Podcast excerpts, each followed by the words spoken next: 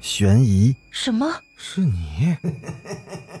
灵异，那个人他居然是飘过来的，他根本就没有腿。奇闻，三天后，警方找到了这辆三七五路公交车。惊悚，别过来！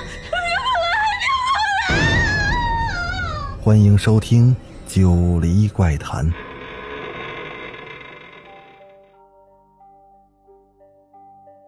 Hello，各位听友，大家晚上好，欢迎继续收听《九黎怪谈》。咱们今天继续来讲故事，别想逃，第三十六集。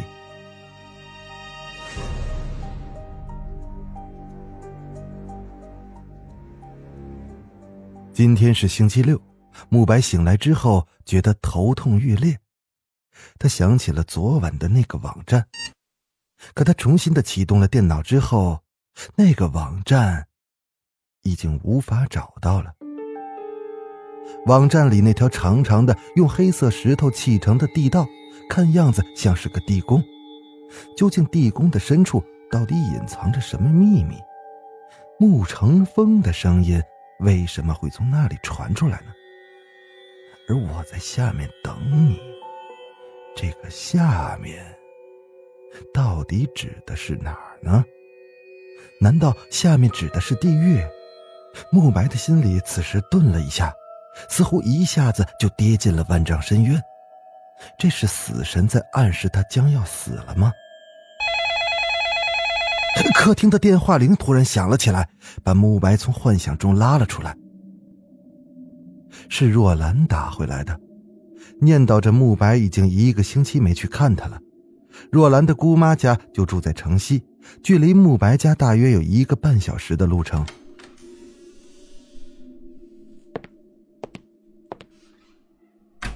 十点钟左右，慕白出门的时候，看到了曾景川。曾警官，又是你在值守啊？呵呵，你要出门啊？对，我去看看若兰，一个多礼拜没见她了，有点担心她的病情。我陪你一起去吧。好呀，正好路上我们也可以聊聊，做个伴儿。慕白本来是打算坐公交去的。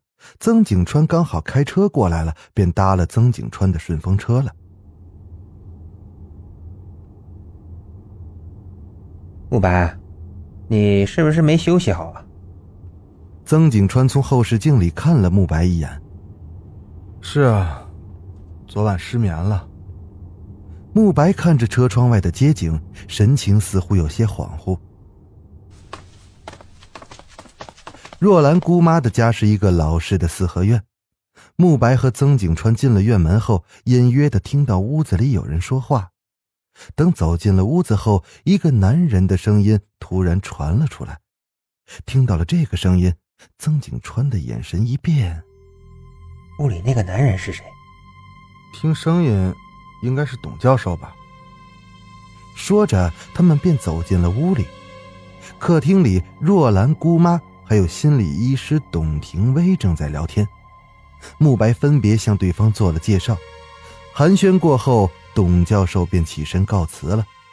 曾景川盯着董廷威的背影，他回忆着他的声音，心里陷入了沉思。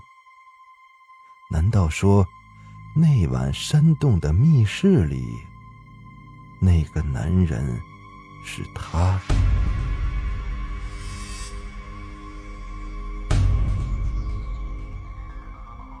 好了，本集咱们就讲到这儿。